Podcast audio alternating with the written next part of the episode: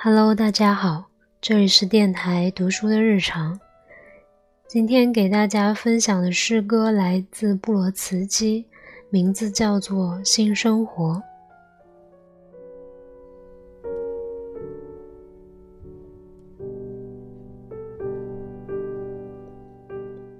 新生活，想象战争已结束，和平恢复其统治。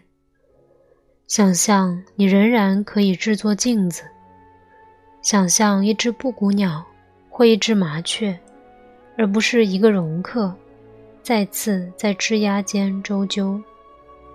想象一个窗口框住的不是城市的瓦砾，而是它的洛可可式建筑：棕榈树、木兰、松柏、坚韧的常春藤、青草、月桂。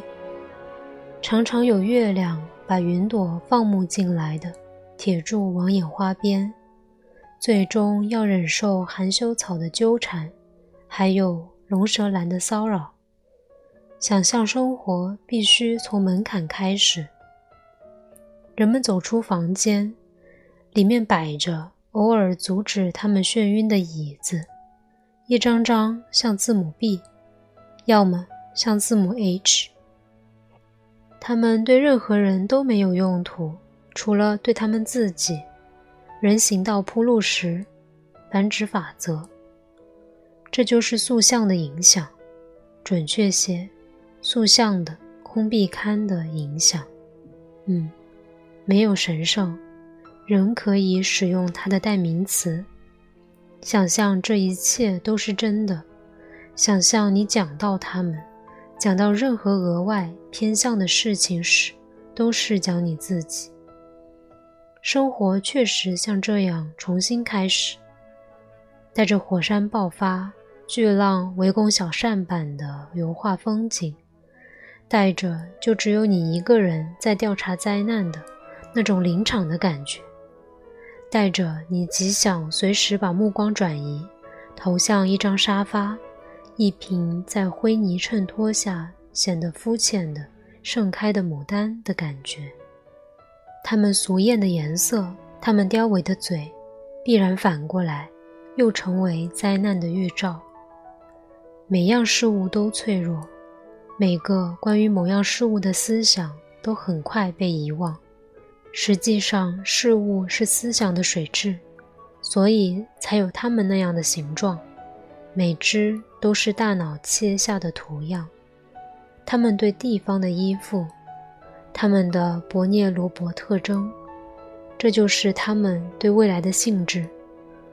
日出时，听见雄鸡啼叫，踏出浴缸，包裹在亚麻布床单里，在一家酒店，在新生活中，你面对那群四角的家具，乌木的，铁铸的。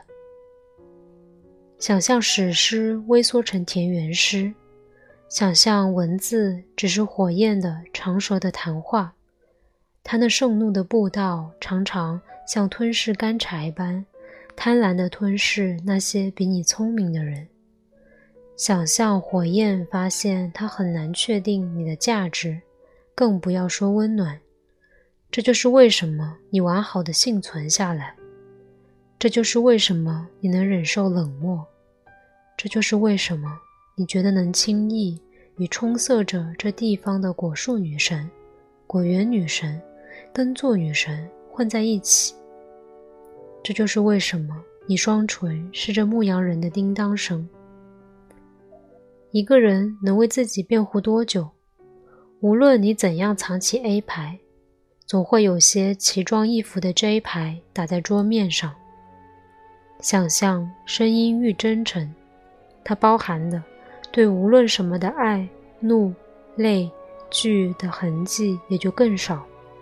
想象你的无线电有时候收到你那老天线的咕哝，想象在这里每个字也被其相似者逐渐习惯断奶的侍从们跟随着，盲目的形成小写的贝特西或易普拉星，把钢笔。拖至越过字母表和意义的范围。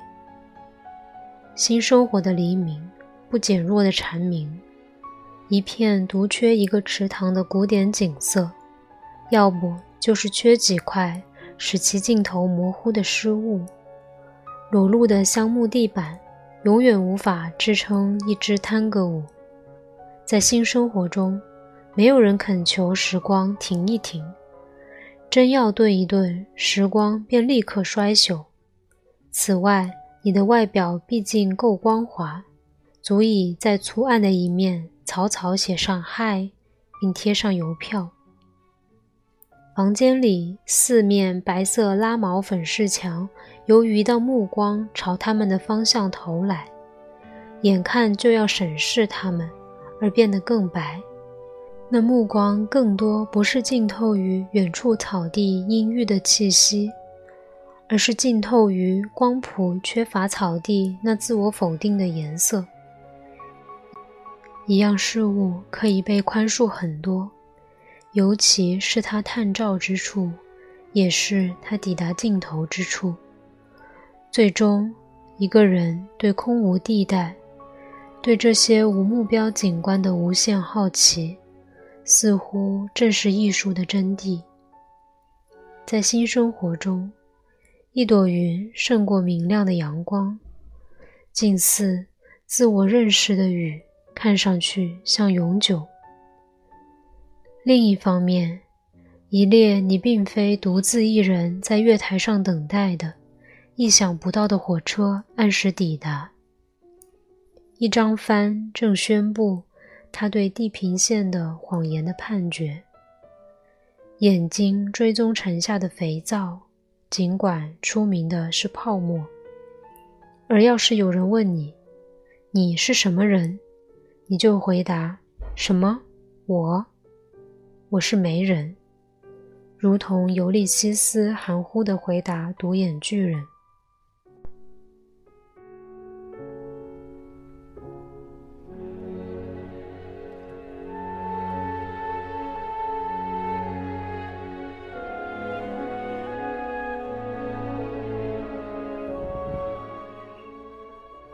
今天的节目就到这里啦，祝各位晚安。